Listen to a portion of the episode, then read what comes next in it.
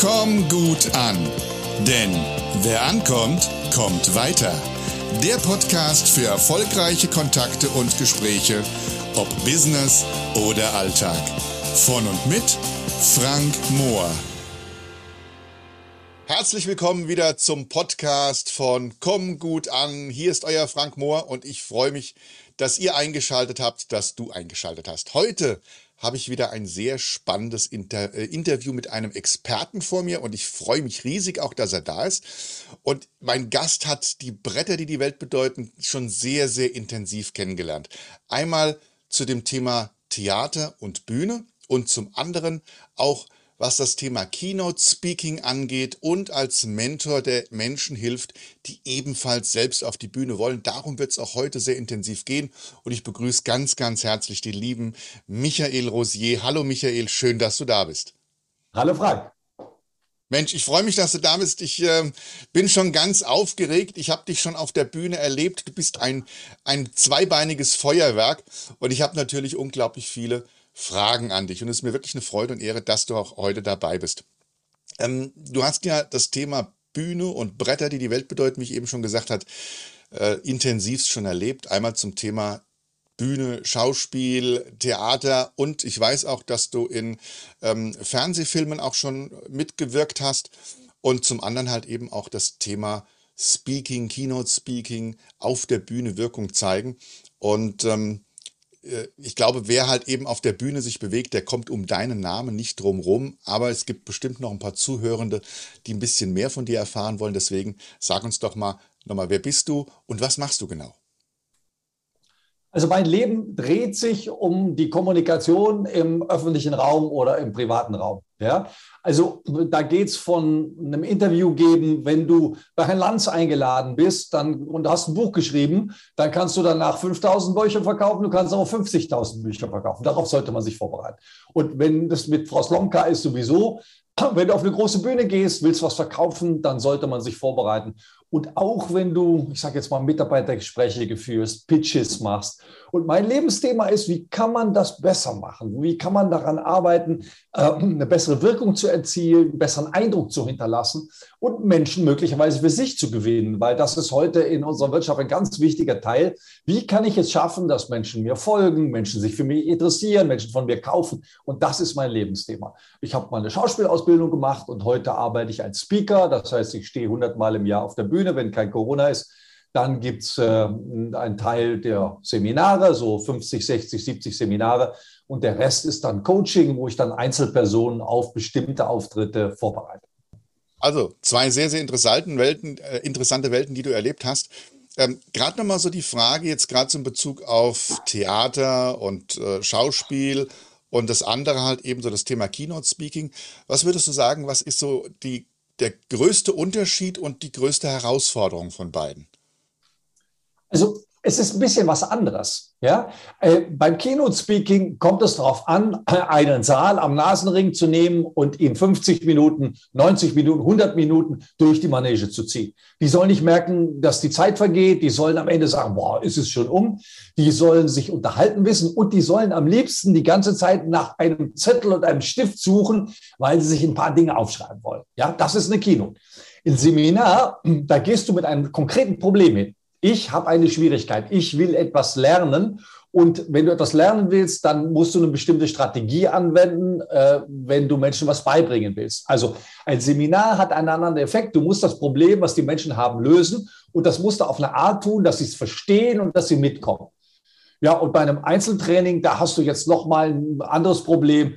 Das heißt, da hat jemand, kommt jemand schlecht an, jemand kriegt ein schlechtes Feedback, Jemand erreicht seine Ziele nicht. Also jemand ist beim Vorstellungsgespräch zum dritten Mal nicht genommen worden. Und solche Menschen sind dann irgendwie völlig konsterniert und sagen, wieso gelingt mir das nicht? Bin ich doof? Bin ich hässlich?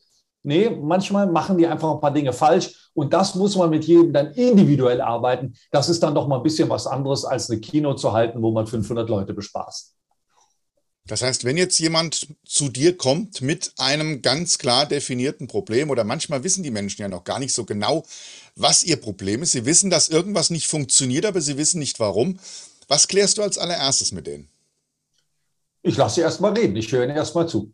Ja, also okay. machen wir ein albernes Beispiel. Es gibt Menschen, die haben so ganz harte Stimmen. Ja, und wenn ich selbst wenn ich dir jetzt was Nettes sage, das ist schwierig, weil du denkst, hey, was. So, und dann kann es schon mal sehr leicht sein, dass ich unsympathisch rüberkomme.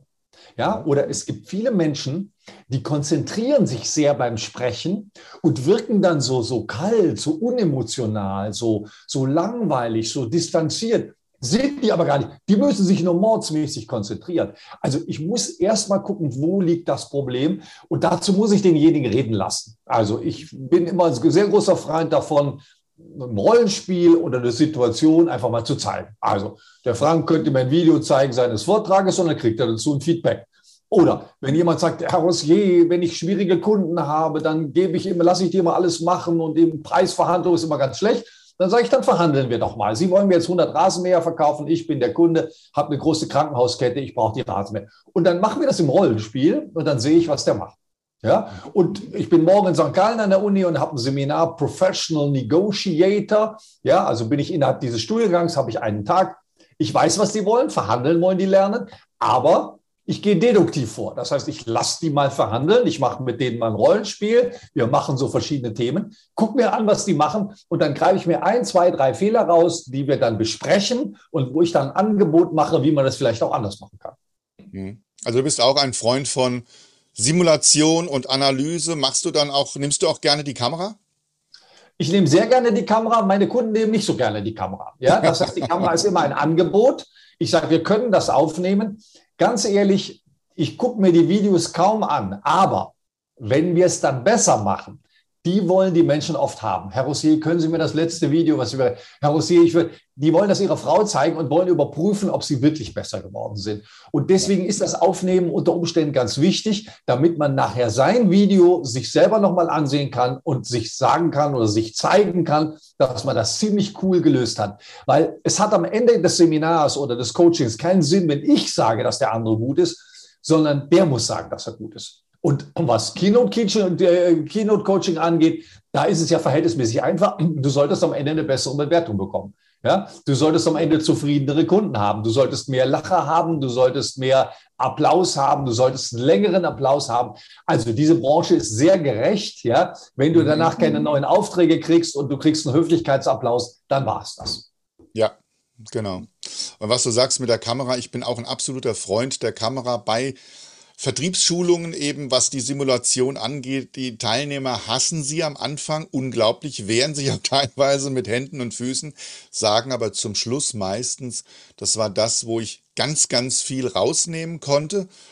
Und ich bin eben auch ein Freund davon. Ich habe ganz viele Teilnehmer schon erlebt, die haben gesagt, ich gehe nicht mehr vor die Kamera, weil ich habe auch schon mal eine Simulation gehabt wo man mich denunziert hat, wo man mich abstinken hat lassen, so mit Gewalt, wo man mich vor den anderen willentlich blamiert hat, um zu zeigen, wie toll eben dann der Trainer, Coach oder der, der Führende, der halt eben das Ganze leitet, wie, wie toll er halt eben ist. Man kann jeden vor der Kamera abstinken lassen. Ich bin immer ein Freund von dem Thema Wertschätzung, Lernen und das ist, glaube ich, der bessere Weg. Ich glaube, das ist auch das, den Weg, den du eher verfolgst. Ich habe dich als einen sehr zugänglichen Menschen kennengelernt und so schätze ich auch mal deine Kameraanalyse. Ja, wir geben ja nie das erste Seminar. Menschen, die bei uns sind, haben ja immer schon ein paar Seminare erlebt. Und was sie da erlebt haben, tragen sie in unser Seminar mit rein. Herr Rossier, hm. müssen wir, die, die wollen Pausen machen, die wollen kein PowerPoint, die wollen keine Kamera, die wollen vieles nicht. Ich bin da ganz, wenn Sie es nicht wollen, wenn Sie keine Kamera wollen, haben Sie keine Kamera. Und wenn Sie nachher enttäuscht sind, dass Sie die Kamera nicht an war, okay. Aber nichts gegen den Willen der Teilnehmenden. Ja, also das ist mir ganz, ganz wichtig. Und Wertschätzung brauchen wir nicht drüber reden. Also das ist eigentlich genau. selbstverständlich. Wenn ein Trainer den anderen keine Wertschätzung entgegengibt, dann entgegenbringt, dann war es das irgendwann. Die, genau. Da wird die Karriere sehr endlich sein. Richtig, genau. Und äh, ich erlebe halt auch immer wieder, dass die Leute sagen, Mensch, du warst ein freundlicher Kunde, den du simuliert hast. Du warst ähm, aufmerksamer Kunde. Trotzdem hast du mich in die eine oder andere kleine Falle tappen lassen und hast mir aber auch gesagt, wie du rauskommst. Und ich glaube, das ist das, was den Leuten hilft, auch zu wachsen. Wir zeigen den Menschen, wie sie vermeiden, in Fallen reinzutappen, um dann einen besseren Weg zu haben. Ja, und du musst schon, also sagen wir mal so, ich gelte als nicht zimperlich. Ähm, und zwar nicht, weil ich gemein bin oder böse bin. Wertschätzung steht oben, hast du schon gesagt aber weil ich ziemlich deutlich sage und äh, sagen wir mal so, je höher du auf der Unternehmenshierarchie hinaufkommst, desto eher bitten die um ein ehrliches Feedback. Herr Rossier, Sie können, müssen kein Blatt vor den Mund nehmen. Herr Rossier, nein, mache ich auch nicht. Dafür werde ich genau. bezahlt, dass ich kein Blatt vor den Mund nehme. Aber das ist manchmal auch nicht so ganz einfach und da muss man dann den einen oder anderen ab und zu mal wieder einfangen, weil man natürlich in einem Gruppenseminar nicht Zeit hat, sich auf jeden ganz persönlich einzustellen. Ja, genau. Nehmen wir mal an, so ein Mensch, der sagt, äh, lieber Michael Rosier, ich möchte unbedingt auf die Bühne, nimm mich unter die Fittiche bitte. Ähm, was, was erwartet den und was wird sich für den am Ende verändert haben? Also erstmal nehme ich nicht jeden. Ja, wenn mhm. jemand ein Thema hat, was ich, wo ich das Gefühl habe, das wird nichts, das kann man nicht machen. Mich rufen in der Woche zwei junge Menschen an, Herr Rossier, ich habe ein super Thema, ich habe einer Frau 2000 Mails geschrieben äh, und darüber will ich jetzt reden. Ich sage, was sollen Sie denn sagen? Ja, will ich sagen, dass man das nicht machen soll. Ich sage, aber das wissen wir. Wir wissen, dass man der Frau, mit der man nichts, noch nichts gehabt hat, keine 2000 Mails schreibt. Ja? Also, wenn jemand ein Thema hat, was schwach ist und was nicht funktioniert, das mache ich gar nicht. Das langweilt mich zu Tode. Ja. Wenn einer ein sehr gutes Thema hat, dann sehe ich mir das an und dann geht es die nächste Stufe, die nächste Stufe, die nächste Stufe.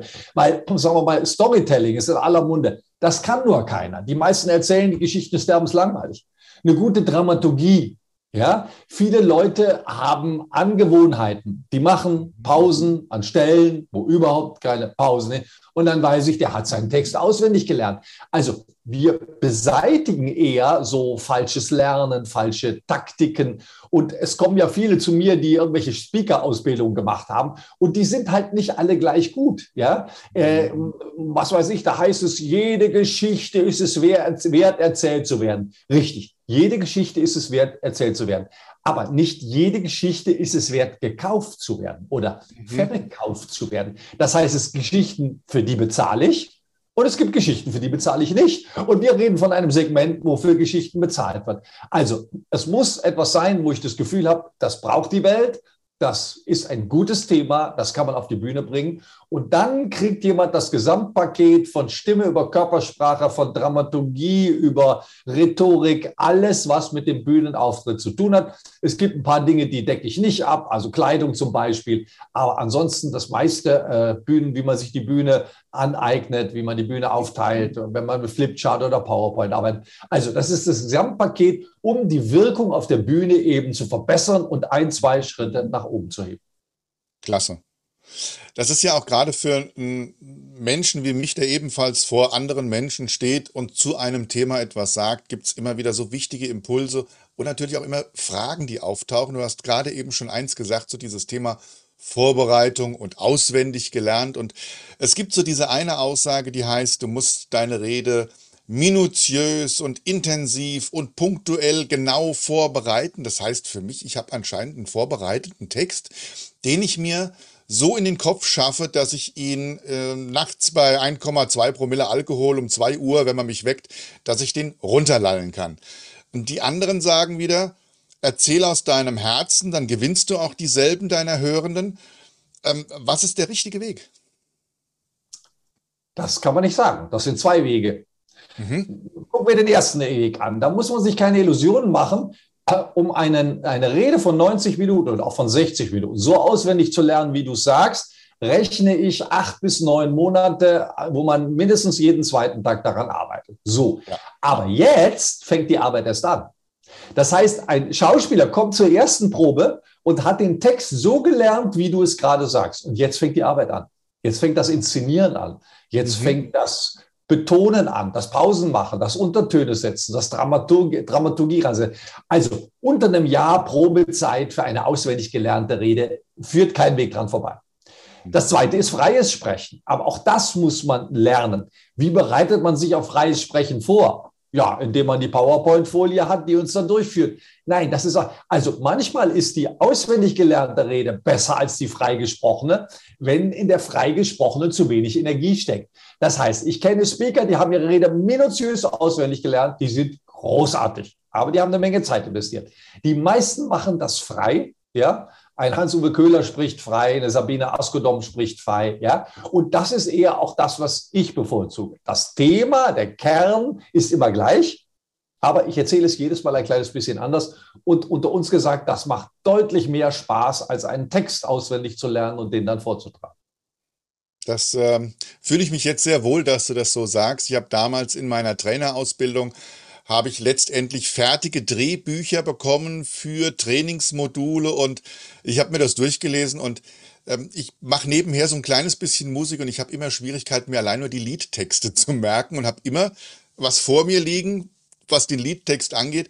Was das Sprechen, ich habe damals für mich entschieden, ich spreche das halt eben, ich weiß, worum es geht der, das Ziel und der Kern muss stimmen, aber den Rest mache ich frei, weil sonst würde ich, glaube ich, nur an diesem Text kleben und Menschen, die an ihrem Text kleben im Geiste, fangen an zu hudeln. Ja, da hast du recht. Man kann dir das eine und das andere erklären. Ja, genau. Äh, und sagen wir mal, das zweite macht sehr viel mehr Spaß. Dazu kommt ja aber noch, dass diesen Leitfaden, den du in der Trainerausbildung bekommen hast, der ist in der Regel so schlecht geschrieben, ja, dass du ihn auch gar nicht in den Kopf kriegst, weil das keine Sprache ist, die man beim Sprechen braucht, sondern eine Sprache fürs Schreiben. Und da wird es nochmal dumm. Das heißt, auch da erkenne ich sofort, wenn einer seinen Text vorher geschrieben hat, der benutzt Formulierungen, die wir im Alltag nicht benutzen. Ja, ich war gerade auf einem Trainerkongress, da haben drei Trainer gesagt, während ihres Vortrags, das ist dem Umstand geschuldet, dass so redet keiner. Aber wenn man das aufschreibt, das ist dem Umstand geschuldet, dass wir gestern, also wir reden da einen Schrumpf zusammen. Nein, ein Mensch, der mündlich ist, der frei redet, hat kurze Sätze. Der zieht die Satzenden nach unten. Da klingt jeder Satz anders. Ich sage, da tanzen die Sätze. Also ein guter Vortrag kann man selber sehr gut feststellen. Bei einem schlechten marschieren die Sätze. 428, 13, 544, 56. Bei einem guten Vortrag tanzen die Sätze. 418, 23, 544, 56, 53, 18, 9, 4, 34, 8, 9, 42. Wenn man das hinkriegt, dann ist es egal, wie man da hingekommen ist. Hat man das auswendig gelernt oder hat man frei gesprochen? Aber das muss das Ziel sein.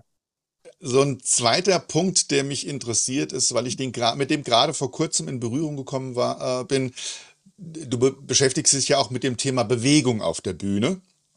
Das heißt, wir bewirken ja auch sehr, sehr, sehr viel mit unserem Körper und unserer Körpersprache. Und da ging es um das Thema das Betreten der Bühne. Und äh, oftmals ist es ja so, dass große Redner halt meistens irgendwie eine äh, fetzige Musik haben, die sie begleitet auf dem Weg zur Bühne. Und da gibt es zwei Aussagen, die ich gehört habe. Zum einen die Aussage, dass man niemals mit dem Takt der Musik laufen sollte. Und die andere Aussage ist, äh, dass gerade die Musik dazu beiträgt, nochmal dass die Wirkung des ganzen Vortrages nochmal nach oben zu pushen und dass natürlich der Redner mit dem Takt die Bühne betreten soll. Was ist denn nur richtig? Oh, da könnte ich eine Stunde drüber reden. Also das erste ist mal, ja, wenn du We Are the Champions laufen lässt, ja, oder Let Me Entertain You und danach kommt ein Furz, dann, oder weißt du, du lässt das London Philharmonic Orchestra spielen und danach kommt ein Furz, dann hast du dir keinen Dienst erwiesen. Gut. Mhm. Das zweite ist, Frank, stell dir Folgendes vor, wir haben eine große Bühne, ich sitze im Zuschauerraum und sage, Frank, geh mal von links nach rechts. Und du gehst von links nach rechts. Das wette ich mit dir, das habe ich in hunderten von Seminaren gemacht, das sieht immer bescheuert aus. Man kann nicht einfach mal von links nach rechts gehen. Mhm. Ein Schauspieler würde das lösen durch ein als ob. Ein Schauspieler, der links steht, dem sage ich, kannst du mal rechts gucken, ob hinter dem Vorhang ein Feuerwehrmann steht? Jetzt geht der quer über die Bühne, guckt, ob da ein Feuermann steht und sagt nein. Und dieser Gang ist nie albern. Das heißt, wenn du die Bühne betrittst und auf deine Schritte achtest, auf den Takt der Musik achtest, dann wirst du zum Ballettlehrer, dann wirst du zum Eintänzer. Weil ich meine, die Musik soll doch eine Stimmung erzeugen im Publikum. Und jetzt fängst du an, mit der Stimmung auf die Bühne zu hüpfen. Bist du wahnsinnig? Ein CEO würde mir sagen, Herr Rossi, was verlangen Sie von mir? Nein, mach von mir aus die Musik. Aber du gehst auf die Bühne, um in der Mitte anzukommen und du konzentrierst dich auf das Ankommen und nicht auf das Gehen. Das heißt, sobald du dich auf die Bewegung deines Körpers konzentrierst, und sie bewusst wahrnimmst, jetzt hebe ich das linke Bein auch, strecke es einen Meter nach vorne, setze es, dann kannst du nicht mehr gehen. Du kannst aber während der Elton John auf die Bühne kommen, die Mitte der Bühne erreichen, das Publikum wahrnehmen und loslegen. Also das sind zwei verschiedene Dinge. Wenn mhm. ich ein Musical inszeniere, ist das was anderes. Ein Speaker geht weder gegen den Takt noch mit dem Takt. Ein Speaker kommt auf die Bühne. Und Vorsicht mit der Musik, weil die Musik verspricht oft etwas, was dann nicht eingehalten wird. Super, das ist, ja, das sind halt einfach immer so diese kleinen Dinge, die aber da draußen dann eine große Wirkung zeigen. Und Nein, wenn du, wenn du Sledgehammer, wenn du Sledgehammer, das ist eine so wuchtige Musik, verstehst du? Und jetzt kommt da so ein Pimpelkäse und du fängst dann an und sagst, liebe Freunde, ich freue mich euch heute. Nein, also dann muss auch eine Explosion kommen. Ja, wenn Jeffrey Gittemer kommt oder wenn, wenn Simon Sinek kommt, dann kann man von mir aus die Nationalhymne abspielen oder was auch immer. Ja, oder Barack Obama aber nicht ein Durchschnittsspeaker, der über Verkauf redet oder Motivation oder über Rhetorik. Da würde ich das nicht machen. Ja. ja. Und es gibt halt einfach, wie du sagst, es gibt halt Musiken mit Rhythmen, die einfach nicht laufbar sind und dann wird es wahrscheinlich katastrophal und albern aussehen. Ja, und warum solltest du das laufen? Das ist ja eine andere Fähigkeit. Also du müsstest musikalisch sein, du müsstest, äh, du, du müsstest es genau abzirkeln. Ja? Das heißt, du müsstest vorher genau auf, ausmessen. Und der Frage, warum? Du bist nicht als Darsteller engagiert, als Schauspieler, als, als Verkörperer. Du bist engagiert, weil du Inhalte hast. Das heißt Speaker. Wenn du Schauspieler bist, ist das was anderes. Nur Schauspieler werden anderes bezahlt und äh, treten in der Regel nicht alleine ohne Kulisse vor einem großen Publikum auf. Also mich nervt das. Und ich hatte neulich einen Speaker, äh, der hat jetzt äh, vieles mit Musik unterlegt, aber er hat alles mit derselben Musik unterlegt. Und wenn wir mit Musik unterlegen, dann müsste im Grunde genommen jeder Satz oder zumindest jeder Abschnitt mit einer anderen Musik unterlegt werden. Weil auch unser Gespräch hat ja nicht immer dieselbe Tonalität. Du merkst gerade, ich echauffiere mich ein bisschen, weil ich denke, wer fängt da an, stundenlang über Musiken zu reden? Ja, das mhm. erinnert mich an die Rednerschulen im alten Rom. Ja, die waren nach zwei Tagen fertig und dann haben sie gedacht, nee, zwei Tage ist zu wenig. Wir müssen den Leuten fünf Tage verkaufen. Und dann haben sie überlegt, was sie in den fünf Tagen noch alles machen können. Da haben sie rhetorische Figuren erfunden und auf Musik gehen und große Gesten. Es hat es alles schlimmer gemacht, aber der Kurs war länger und damit teurer und das war das Ziel. Ja. ja. Da sieht man wieder, wie viel es halt nur um das Verkaufen halt wieder geht. Ja. Und äh, ja, letztendlich auch das Coaching oder das, auch das Coaching und das Unterrichten ist ein Wirtschaftsgut. Eine ja. Speaker-Ausbildung ist ein Wirtschaftsgut. Mhm. So, und da ich mehr verdiene, wenn ich die Trainer, die ich nehme, vielleicht ein bisschen schlechter bezahle und ich sage mal, ich habe da einen Musiker dabei, der macht ein Element äh, Musik für Speaker, dann bringt das zwar gar nichts, aber ja, auch Improvisationstheater finde ich großartig. Warum ein Speaker Improvisationstheater machen soll, weiß ich nicht. Ja, mhm. ich mhm. finde dieses ganze Lee Strasberg in New York sehe ich ein bisschen kritisch, aber das kann man machen oder nicht. Na, nur, warum ein Speaker einen Schauspielworkshop macht? Also das verstehe ich jetzt gar nicht. Ja? Das würde mhm. Matthias Hawks nicht machen, das würde Simon Sinek nicht machen, das würde Hans-Uwe Köhler nicht machen. Warum denn dann die zweite oder dritte Garde? Das macht für mich überhaupt keinen Sinn, außer die Speaker-Ausbildung ein bisschen aufzublasen.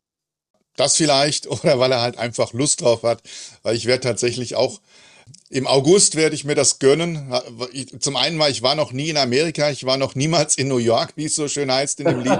Und das war eine schöne Gelegenheit, das mal mitzunehmen in diesem Leben. Und äh, ich werde mir das mal angucken, aber. Wenn ähm, du da Spaß hast, äh, nebenher genau. Schauspiel zu lernen oder nebenher irgendwelche, äh, irgendwelche Improvisationstechniken, wunderbar. Nur das sind völlig verschiedene Berufe und das eine hat mit dem anderen überhaupt nichts zu tun. Aber ja. spannend ist es natürlich, klar. Ja. Und manchmal ist es auch so, dass man sich so einen kleinen Teilbereich rausholt. Ich habe eine komplette Mediationsausbildung gemacht.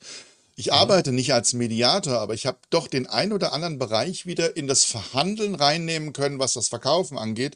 Und daher war sie für mich halt eben wertvoll. Manchmal sind es nur ein paar kleine Impulse, die dann normales Business wieder wertvoller machen. Also da wirst du sicher Impulse kriegen. Äh, mein Tipp ist, wachsam zu sein, ob das wirklich Impulse sind, die du brauchst weil ja. meistens merkt man das sehr gut, äh, so wie du eben von deiner Trainerausbildung erzählt hast. Der Bauch sagt einem ganz gut, will ich das jetzt machen oder will ich das nicht machen? Passt das zu mir, passt das nicht zu mir? Fühlt sich das gut an oder fühlt sich das nicht gut an? Und wenn es sich nicht gut anfühlt, dann sollte man es nicht machen. Genau, so, so ist eigentlich auch mein Leben immer aufgebaut, dass ich dann immer entscheide, passt es mir oder passt es mir nicht. Und da bin ich dann auch sehr konsequent. Mein Bauch, der ist, äh, sag ich mal, aussagekräftig genug, dass er mir helfen kann, eine Entscheidung zu treffen. Sehr gut. Lieber Michael, du gibst im Internet ja auch immer wieder, du bist auf Facebook aktiv, du gibst immer wieder ähm, Tipps, Tricks, Hacks für das Thema Bühne, Auftreten, Reden halten. Ähm, ich werde natürlich auch deine ähm, URL, ähm, also deine Webseite, so heißt es, das Wort kam ich gerade nicht. Deine Webseite werde ich natürlich auch in meinen Show Notes verlinken, damit die Leute dich finden können und mal schauen können, was du alles so bietest zu diesem Thema. Ähm, was sind denn so deine drei Lieblingstipps und Hacks für Menschen, die ja auf die Bühne wollen, die eine Rede halten wollen, die auch schnell erlernbar und vielleicht auch schnell umsetzbar sind? Also das erste ist, man sollte nicht die Sätze vorbereiten, sondern das Thema. Ja, ich spreche über ein Thema, ich bereite aber keine Sätze vor. Und die Technik ist verhältnismäßig einfach. Man unterteilt seine Rede in verschiedene Themenblöcke, immer so ein, zwei Minuten Blöcke. Und die Blöcke fängt man immer wieder anders an. Das mhm. heißt, jeder dieser Blöcke fange ich bei jedem Durchgang anders an. Irgendwann sitzt das Thema im Kopf, aber nicht die Sätze. Mhm. Das Zweite, die meisten fangen völlig falsch an. Die stellen sich erstmal vor, erlauben Sie mir, dass ich mich in ein paar Folien kurz vorstelle. Nein, erlaube ich nicht. Du sollst dich nicht am Anfang erst vorstellen. Rede nicht von dir, rede von mir. Das heißt, eine gute Rede, die fängt da an, wo das Problem des Zuschauers liegt. Das heißt, wenn ich es schaffe, in den ersten zwei Minuten einen Saal zum Nicken zu bringen und die alle sagen, Herr Rossier, genau so ist es. Herr Rossier, sind Sie in unserer Firma? Herr Rossier, woher wissen Sie das? Dann habe ich gewonnen. Wenn ich das nicht sauber mache, wenn Sie das Bedürfnis, das Problem, was ich Ihnen sage, wenn Sie das gar nicht haben, dann stehe ich da vorne mit. Ja. Herr Rossier, Sie wollen doch sicher motivierter, inspirierter und redegewandter sein. Antwort will ich nicht. Ja, das ist jetzt gerade nicht mein Problem. Und motivierter schon gar nicht. Wenn ich motiviert bin, wieso soll ich noch motivierter sein? Aber wenn einer sagt, Herr Rossier, schlafen Sie manchmal schlecht? Können Sie nicht einschlafen? Haben sie manchmal so ein Reißen abends, dass das Bein so zuckt und dass sie nicht wissen, ob aus der Bettdecke und in die Bettdecke. Und wenn sie morgens aufwachen, haben sie Rückenschmerz. Ja, habe ich alles. Herr Rossier, wollen Sie mal über gesunden Schlaf nachdenken? Super, fangen Sie mal an. Also, wenn ich das Problem meiner Zuschauer wische, ist alles in Ordnung. Und das Dritte, anknüpfen jetzt an das, was wir gerade gesprochen haben, Speaker sind keine Schauspieler. Man geht nicht auf verschiedene Punkte im Raum. Man simuliert nicht einen Telefonhörer mit der Hand. Man dreht sich nicht um, wenn man zwei Personen spielt. Ich kann zwei Personen spielen, auch ohne mich umzubringen. Äh, du, Michael, kann ich nicht mal kurz sprechen? Frank, was gibt's denn? Äh, Michael, ich habe ein Problem. Aber Frank, du kannst jederzeit kommen. Also, da muss man sich doch nicht umdrehen. Und auch das Telefongespräch. Mama, was gibt's denn? Mama, ich habe jetzt keine Zeit, aber Michael, also ich kann das alles machen ohne Schauspielerei. Und das ist mir ganz wichtig, dass man sich mal die Großen der Branche ansieht. Guckt man sich doch mal die Videos über 7, 8 Millionen bei TEDCom und über 500.000 bei Greater an. Die Großen spielen nicht. Die spielen keine Szenen, die machen kein Theater daraus. Und das sage ich, weil ich Schauspieler bin. Ich weiß, wie schwer das ist. Schon eine Bewegung natürlich hinzukriegen, die man sich überlegt hat, ist so schwer. Das soll man lassen. Nein, die Hände, Körpersprache hat man, aber die macht man nicht. Das heißt, wenn jemand anfängt, die Körpersprache bewusst einzusetzen, das wird ganz furchtbar, weil das kann er nicht, das ist ein anderer Beruf. Also das wären meine Haupttipps, wenn man eine gute Rede halten will. Ah, wunderbar. Also ich habe, äh, du hast ganz, ganz viele Seiten bei mir anklingen lassen, weil ich auch immer wieder mal gefragt habe, machen Sie doch mal auch mit unseren Leuten das Thema Körpersprache, damit die beim Kunden besser wirken. Da habe ich gesagt, Körpersprache funktioniert bei uns ganz alleine. Wir müssen sie einfach nur zulassen. Und ich glaube, wir beide wissen, es gab halt Menschen, große ähm, äh, Trainer und, und Redner, wie Sammy Molcho zum Beispiel, der das Thema Körpersprache trainiert. Aber ich habe immer das Gefühl, wenn wir da aktiv, und du sagst ja auch, wenn wir da aktiv anfangen, dran rumzuschrauben, dann wird es auf einmal inkongruent und unnatürlich.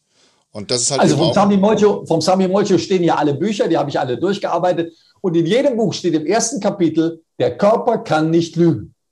Genau. Aber wenn das stimmt, der Körper kann nicht lügen, dann ist ein Training der Körpersprache völlig sinnlos. Aber sagen wir mal, Zahlen tue ich ja nicht fürs Nicht-Üben, sondern fürs Üben. Also werden da Kurse gemacht und die Kurse werden teuer bezahlt und da macht man ein Geschäftsmodell draus. Jetzt stellen wir uns doch mal vor, du berätst jetzt eine große Versicherung und im Internet steht, wir kriegen gerade von Frank Mohr ein Körpersprachetraining. Diesen Versicherungsvertreter möchte ich nicht mehr zu Hause haben. Ja? Der manipuliert mich, der spielt mir was vor. Ich möchte, dass die Versicherungsfritzen bitte Seminare machen. Was gibt es für neue, für neue Unterlagen? Was gibt es für neue Finanzierungsmodelle? Was gibt es für neue Anlageformen? Was gibt es für neue Dinge in der Alterssicherung? Die sollen sich auskennen, die sollen Bescheid wissen, aber die sollen mir nicht mit den Händen vor der Nase rumfuchteln oder Standbein, genau. Spielbein stehen, weil irgendein Körpersprachetrainer ihnen gesagt hat, es kommt drüber. Also das finde ich völlig albern.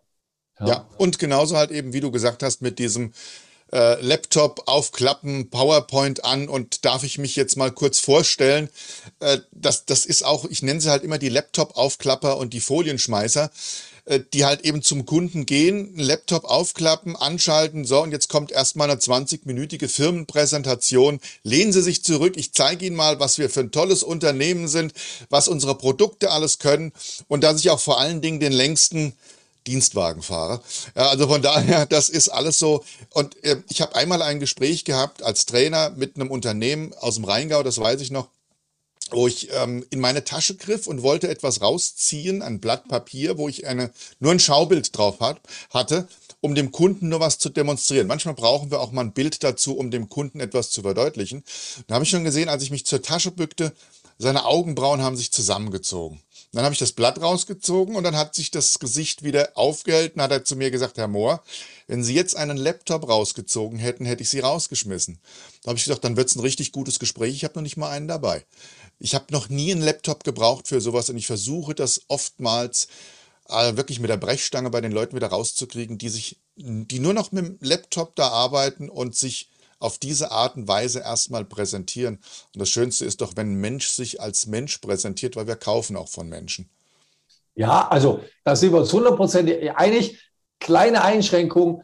Es gibt schon heute ein paar technische Finessen und Möglichkeiten, die wir deswegen nicht auslassen sollten. Ja, also dieses, äh, dieses Arbeitszimmer, da war der Schreiner da und zwar ein ganz einfacher Schreiner vom Land, hat das vermessen, hat die Fotos, die hier hängen und die Bilder, die hier hängen, fotografiert, die Pflanzen fotografiert und kam eine Woche später mit einem Laptop, wo mein Zimmer komplett eingerichtet war, neu, mit den alten Bildern an der Wand, den alten Zimmerpflanzen, aber in dem neuen Zimmer und ich konnte mich darin 3D bewegen. Ich habe fünf Minuten den Mund nicht mehr zugekriegt und konnte sagen, nee, das Wort ist mir zu tief, mach das mal flacher, macht er das flacher und es war alles 3D. Also wir haben heute schon eine tolle Möglichkeit mit. Laptops was zu zeigen, Filme zu zeigen, Präsentationen zu zeigen. Aber eine Unternehmenspräsentation mit Bullet Points, das braucht wirklich keiner, äh, weil genau. bevor ich nicht sage, bitte liebes Unternehmen, verkauf mir was, brauche ich noch gar nicht anzufangen, wer wir sind, sondern beschäftige mich eher mit dem Bedürfnis des Kunden. Ja, also bin ganz bei dir, diese tollen Möglichkeiten, gerade so dieses Demonstrieren vorher, nachher, so sah es aus, so kann es aussehen, um dem Kunden das zu visualisieren. Das ist natürlich eine starke Sache. Nur nicht halt eben die 20 Minuten Berieselung, wie du sagst, mit den Bullet Points, um ja die Selbstbeweihräucherung, was wir halt eben machen. Als allererstes mal steht dann eben der Mensch im Vordergrund. Ich gehe mal davon aus, dass du auch erstmal diesen Mensch kennengelernt hast und dann er gesagt hat, äh, ich mache das mal für Sie und dann zeige ich Ihnen, wie es hinterher aussehen kann. Und dann passt es wieder, die, diese technischen Möglichkeiten gezielt zum Einsatz zu bringen. Ja, und Frank, ich kann mich an viele Dienstleistungen erinnern, wo ich den Menschen gar nicht kenne. Muss ich meinen Kardiologen kennen? Muss ich meine Therapeutin kennen? Nein, die muss mich kennen. Ja. Mhm. Und mal ganz ehrlich, ich helfe so vielen Menschen und rede mit so viel. Äh, mein Kardiologe soll mir bitte seine Sorgen nicht auch noch ausschütten. Der soll mal bitte meine Sorgen übernehmen. Das heißt, ich muss nicht immer, der Kunde muss mich nicht immer bis in alle Einzelheiten kennen. Das kann helfen. Ja. Aber das muss nicht sein. Dazu muss man erst ein Vertrauensverhältnis aufbauen. Und das ist nicht so ganz einfach. Genau. Und der Kunde muss verstanden haben, dass du ihn jetzt mittlerweile ein Stück weit kennst und ihn verstanden hast, wo du ihm helfen kannst. Das heißt also, der Dienstleister sollte halt eben den Kunden kennen, genauso wie du sagst. Ich muss nicht wissen, was der Arzt, äh, wo der, wie, er, wie er wohnt, äh, wie seine Familienverhältnisse sind und, und, und. Sollte ein Vertrauen in ihn haben als Mensch, dass ich mich bei ihm gut aufgehoben fühle und er sollte halt natürlich äh, bei mir eine gute Anamnese gemacht haben und dann wissen, was mir fehlt und wo er mir helfen kann. Könnte stundenlang mit dir weiterreden, aber mir hat mal einer gesagt, ein Redner darf über vieles reden, nur nicht über 45 Minuten. Mittlerweile heißt es ja halt eben, der Podcast ist so die ideale Zeit, die halbe Stunde, weil viele Menschen halt eben den Podcast auf der Fahrt zur Arbeit hören und die dauert ja im Schnitt 30 Minuten. Deswegen möchte ich ganz gern nochmal aber von dir einfach ähm, für unsere Zuhörenden vielleicht nochmal so ein paar abschließende Worte, die du halt eben an alle richten möchtest. Ich sage einfach mal feuerfrei, lieber Michael, sag einfach nochmal, was du unseren Zuhörenden mit auf den Weg geben willst. Also, wenn man auf die Bühne will, weil man das beruflich machen, machen soll oder weil man das Angebot hat, dann ist das in der Regel mit einem Aufstieg zu ver verbunden. Also ich falle die Treppe rauf und deswegen soll ich jetzt auf die Bühne, soll jetzt Präsentationen halten. Und da sollte man nicht lange mit sich hadern, das sollte man machen. Und da gibt es gar nicht so viele Regeln. Man kann nicht gar nicht so viel falsch machen. Wenn man das 50, Jahr, 50 Mal im Jahr macht, dann sollte man daran arbeiten. Wenn jemand das beruflich machen möchte, das sollte er sich nicht so einfach vorstellen. Das sieht einfach aus, das soll auch einfach aussehen. Auch Moderation von Thomas Gottschalk soll einfach aussehen. Aber es ist nicht so einfach. Das heißt, wenn man sich damit beschäftigt, dann sollte man davon ausgehen, dass man da Zeit und Energie investieren muss, manchmal auch Geld. Dann kann das richtig gut werden, wenn man ein gutes Thema hat. Ja, und deswegen würde ich mich wirklich fragen, braucht mein Thema die Welt? Habe ich was zu sagen, was sonst niemand weiß? Lohnt sich das? Und dann sage ich, herzlich willkommen. Ich freue mich über jeden, der auf die Bühne geht, weil jeder Speaker, der auf der Bühne Erfolg hat, hilft den anderen Speakern. Und äh, du weißt ja, dass ich mich in der German Speakers Association engagiere. Ja, mhm. das ist für mich eine wunderbare Sache, wo wir uns gegenseitig helfen, wo wir uns gegenseitig kritisieren und wo wir auch lernen, mit den Schwierigkeiten dieses Berufes besser zurechtzukommen. Super. Lieber Michael, ganz herzlichen Dank für diese vielen Tipps, Tricks, klaren Aussagen, weil klare Aussagen helfen Menschen halt einfach auch klarere Wege zu finden. Ich habe mich sehr gefreut, dass du dabei gewesen bist. Und ihr da draußen, ich hoffe, ihr habt den einen oder anderen Impuls mitnehmen können, falls ihr vor Menschen steht, egal ob ihr im Vertrieb seid oder in welcher Position auch immer, oder ob ihr tatsächlich auf die Bühne wollt, dass ihr das eine oder andere mitnehmen konntet, was euch hilft, entweder mal neue äh, Gedanken durch den Kopf ein bisschen kreisen zu lassen oder vielleicht auch eine Lösung für ein Problem zu haben. Michael und ich freuen uns natürlich, wenn euch der Podcast gefallen hat. Wenn er euch gefallen hat, freuen wir uns natürlich auch auf eine schöne Bewertung. Äh, schaut einfach mal in den Show Notes nach den Seiten, besucht uns. Ich, wir sind beides Menschen, die man ansprechen kann, wenn da Fragen bestehen.